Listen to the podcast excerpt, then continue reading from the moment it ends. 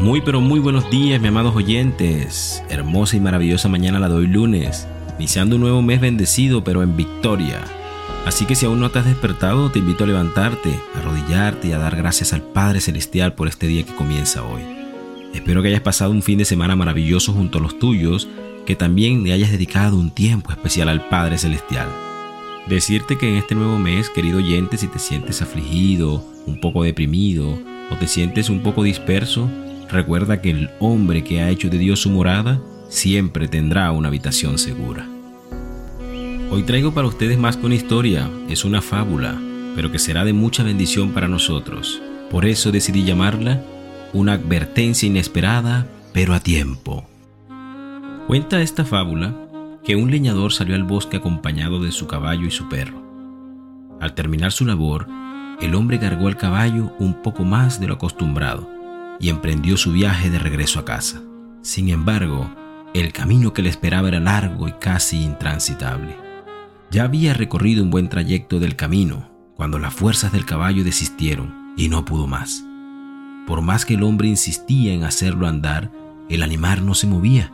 Entonces tomó un leño y comenzó a golpear al animal para que se pusiera de pie y siguiera caminando.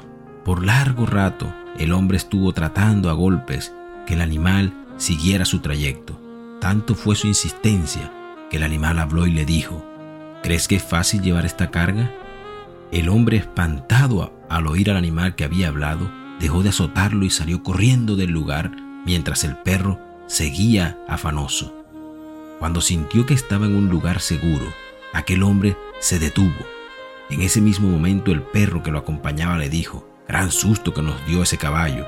El asombro fue tanto el de este hombre que cayó y se desmayó. y es que este relato podría hacernos reír un poco, pero por supuesto es una fábula el relato anterior. Sin embargo, la Biblia relata un hecho similar, el cual sin duda sucedió en la vida real. Según se lee en el libro de Números, la burra de Balán habló para molestar a su amo. Y bien lo dice, amado oyente, en Números 22-28, pero el Señor hizo hablar a la burra, y ella le dijo a Balán, se puede saber qué te he hecho para que me hayas pegado tres veces. Y fíjense, Balán sabía que estaba haciendo algo que era a la vista de Dios incorrecto. Sin embargo, insistió en seguir su plan, por lo tanto Dios usó una manera bastante peculiar para hacerlo entrar en razón. Y sabes, algunas veces nos pasa igual.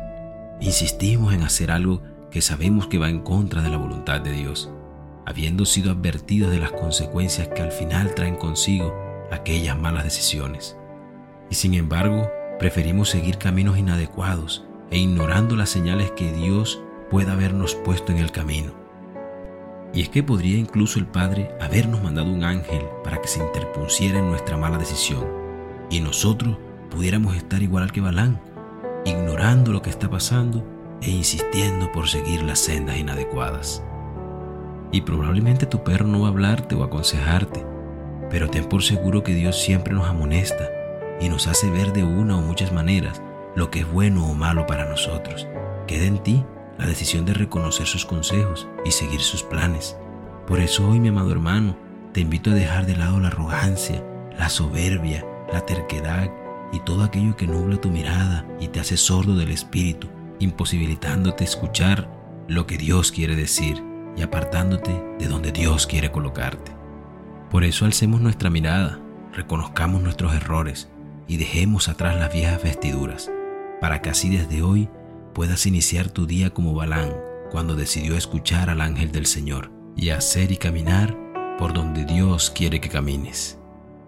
Por eso hoy, amado Padre Celestial, oh mi Señor Jesús, sé que muchas veces nuestro orgullo no solo nos lleva a lo malo, sino que también nos imposibilita ver nuestra propia arrogancia ya que tomemos decisiones equivocadas. Por eso ayúdanos a ver nuestros errores y danos fuerzas para cambiar y ver tu advertencia para evitar caer en lo que es contrario a tu voluntad. Amén y amén. Que tengas un maravilloso y hermoso día.